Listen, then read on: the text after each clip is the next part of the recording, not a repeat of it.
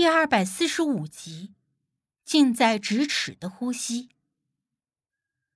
无忌看着我床边的位置，淡淡的笑了一下。他虽然没有说什么，但那淡笑却使得我有点心虚的脸红了。我，我其实没有别的意思，我就是想着明天要进山了，还指不定什么时候才能睡上一个整觉，而且。让你一个人坐在椅子上守着我一整夜，我也心里不安生。嗯，哎呀，反正这个床它也占大，咱们俩一人一半也够了。我说的吞吞吐吐的，声音小到自己都听不清楚，也不知道无忌是否明白了我的意思，同时低着头，也不好意思跟他对视。我真的没有别的意思的。语毕，我还情不自禁的又强调了一遍，随后便听到了他的一声轻笑。我抬起了头，见他眉眼间带着淡淡的笑意，正看着我，然后站起身来朝我走了过来。你说别的意思是什么意思？他停在了我的面前，带着些许戏谑的问道。我当下臊得老脸通红，心里寻思着：这解释也不是，不解释也不是。而正当我不知道该如何开口的时候，他说道：“我睡外面，你睡里面。”哦，好。我立时点了点头，机械性的往床内挪动了一下。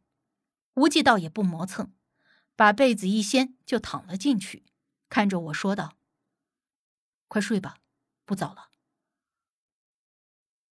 哦，我讷讷的应了一声，也合衣躺在了另一边，但是却不好意思看着他，于是便背过了身去。起先我觉得自己的身体都是僵硬的，连动都不敢动一下。虽说我也不知道自己究竟在紧张个什么劲儿。后来过了一会儿，我听着身后的无忌一直都没什么动静。只隐约的听到了他很浅的呼吸声，心想着他应该已经睡着了吧。于是我挪动了一下，想要换一个舒服点的姿势。但是我刚挪动了两下，就听到无忌在我身后说话了：“你要再折腾，就掉下去了。”话说着，还没等我反应过来呢，被子就从身后照到了我的身上。我下意识的回头一看。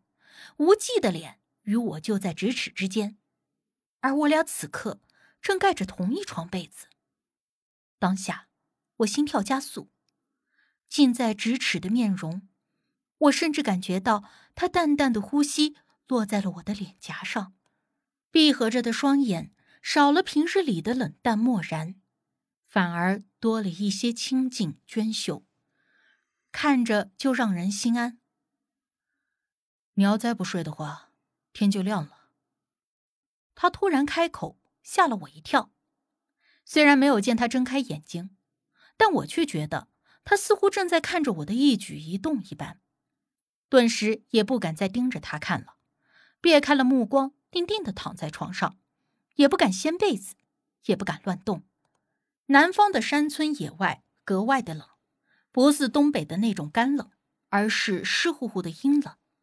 并且没有任何的取暖设施，完全就靠着这薄薄的一床棉被，还有一身正气。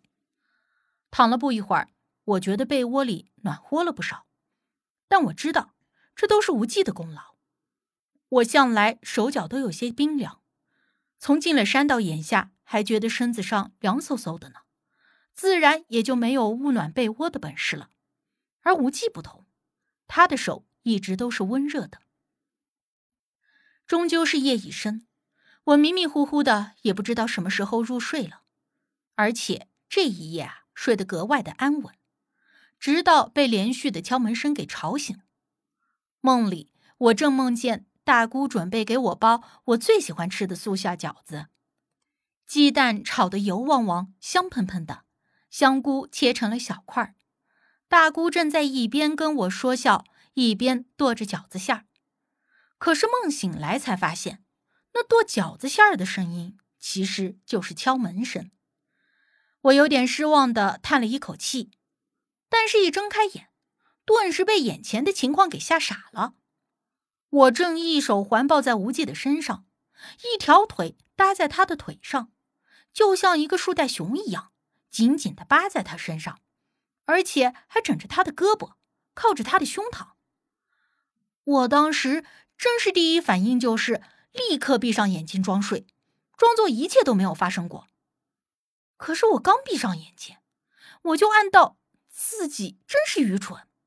明明刚才自己又是叹气又是摇头的，傻子也知道自己已经醒了呀，现下还装睡，那不正是此地无银三百两吗？当即，我立刻就往后一退，坐了起来，目光游移的打着哈哈。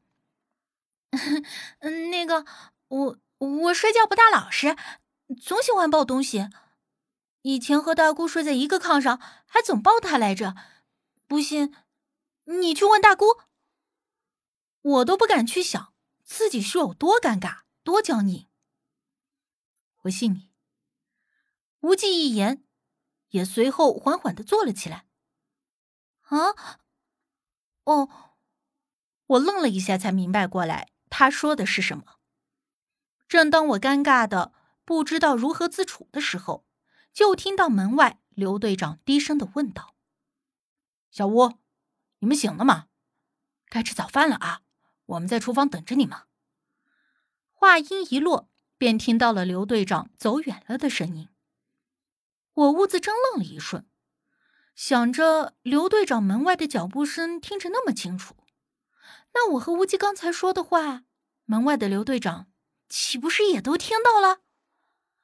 原本我和无忌。是完全正常纯洁的关系，但是刚才那些话，在不了解实际情况的人听来，那不就是我晚上主动抱住无忌睡了一宿？哎呀，我的妈呀！我真想此刻就找个地缝钻进去。我十分的不想面对刘队长他们，更有点不好意思面对无忌。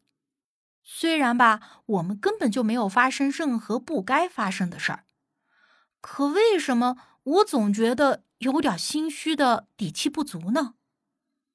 但是都已经走到这儿了，想要回头那是完全不可能的事儿了。我也只能硬着头皮，当做一切如常。磨蹭了半天，终究还是去了厨房。彼时，无忌还有刘队长他们几个都已经吃的差不多了。无忌把一碗稀粥，还有一个装着鸡蛋、一片馒头的盘子递到了我的跟前，给你留的。谢谢。我讷讷的应了一声，落了座。小生啊，昨晚上没睡好吧？我才刚一坐下，小贾警官突然就问了我一句。我拿着筷子的手顿了一下，心想，他这话是什么意思？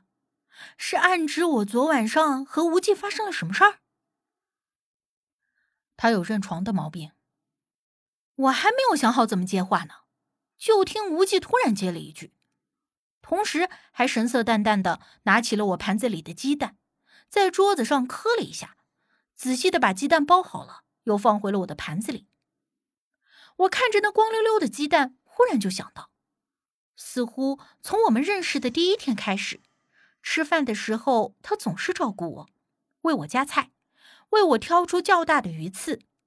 我习惯早上吃煮鸡蛋，他也总是在我动手之前，就很自然的将鸡蛋壳帮我剥掉。